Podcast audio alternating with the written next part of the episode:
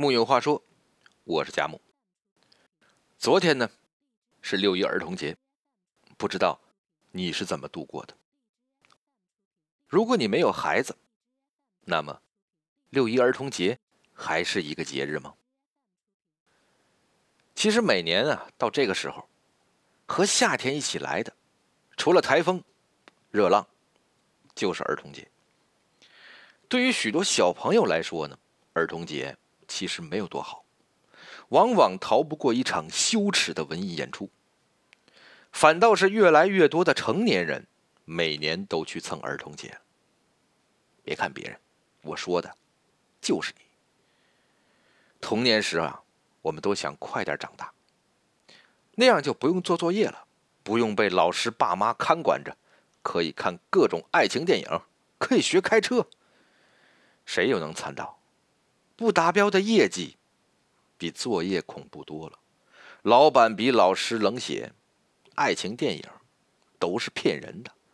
考过科目二，却买不起车。所以每年在儿童节撒一回娇，是成年人面对生活的最后一丝倔强。就像作家张家伟说的：“过儿童节，就像猪八戒吃人参果。”吧唧一口就吃完了，没尝出滋味可孙悟空说了，吃一个也是最大的福缘了，哪儿还有第二个呀？童年就是那个人参果，过去了，知道是好的了，却没法子再细嚼慢咽了。但是，这并不能阻止我们童心未泯。前段时间母亲节，有一个视频特别火，一个小男孩向自己的妈妈表白。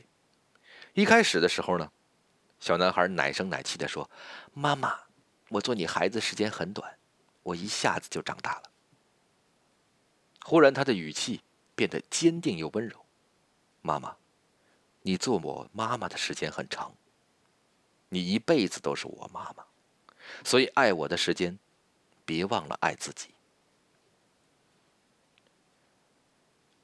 儿时的我们呐，集百般宠爱于一身，突然长大了才发现，爱自己是一门很难的学问。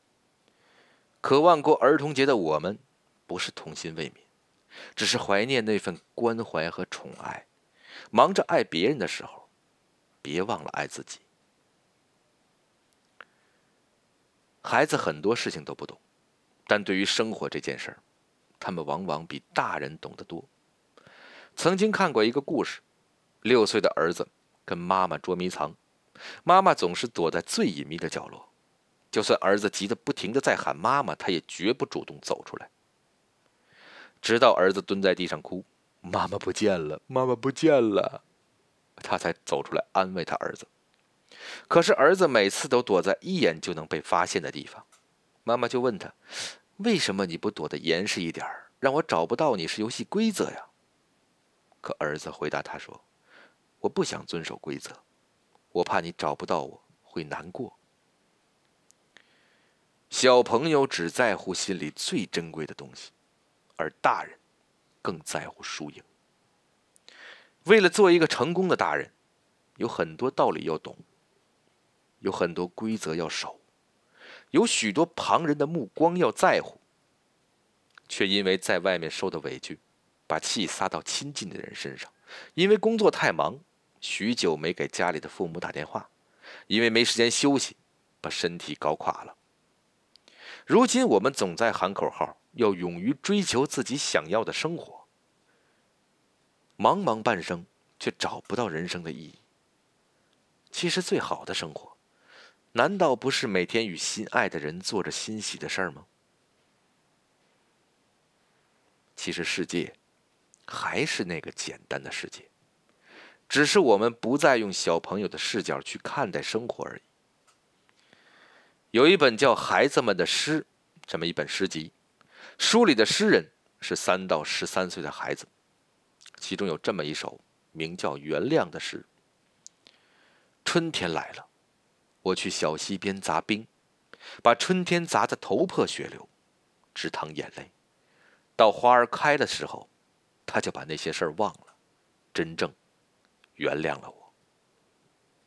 孩子的世界之所以像童话，因为他们把身边的一切都当做了朋友，而且一丁点的美好就能让他们原谅一切。再比如这首《回到地面》，要是笑过了头，你就会飞到天上去；要想回到地面，你必须做一件伤心事。孩子觉得快乐就像要飞到天上去一样，不开心就像是回到地面。大人老说脚踏实地，所以一直在做伤心的事。这首叫《一如既往的夏天》。夏天来了，天也热了，和去年夏天一样啊。该开空调了，该穿裙子了，和去年夏天没什么不同啊。该吃西瓜了，该挂蚊帐了，和去年夏天一样啊。可是，我怎么不如去年夏天快乐了啊？因为，我长大了。虽然说不出为什么，但孩子也觉得长大就没以前那么快乐了。丁点小的孩子看什么都需要仰视，所以爸爸特别伟岸。树特别高，天空特别远，他们总在用欣赏的眼光看世界。我们现在什么都懂了，我们知道树为什么长这么高，为什么天很远，所以，我们便只会低头看手机，低头盯着那一个个迈不过去的坎儿。作家雷切尔·卡逊与孩子一起在大自然玩耍时发现，孩子所面临的世界总是清新、陌生和美丽的。永远是充满惊奇和刺激的。孩子的这颗惊奇之心，能够永远的对抗以后岁月中的倦怠和幻灭，摆脱一切虚伪的表象，不至于远离我们内心的力量源泉。所以，儿童节最好的礼物，或许就是送自己一颗惊奇之心。就像雷切尔·卡逊在书里写的那样，不论你在哪里，也不论你有什么样的资源。你仍可以和孩子一起仰望天空，欣赏其黎明和黄昏时分的美，欣赏飘动的云和夜空里的星星。你们可以倾听风声，无论是以威严的声音吹过森林，还是以多声部合唱穿过你家屋檐或公寓大楼的角落。各位，儿童节虽然过了，但是我们期待着过儿童节的心情。不应该消失。对这个世界，对我们人生，对我们自己的梦想，我们都应该有一个保存着惊奇的童心。木有话说，我是佳木，咱们下回接着聊。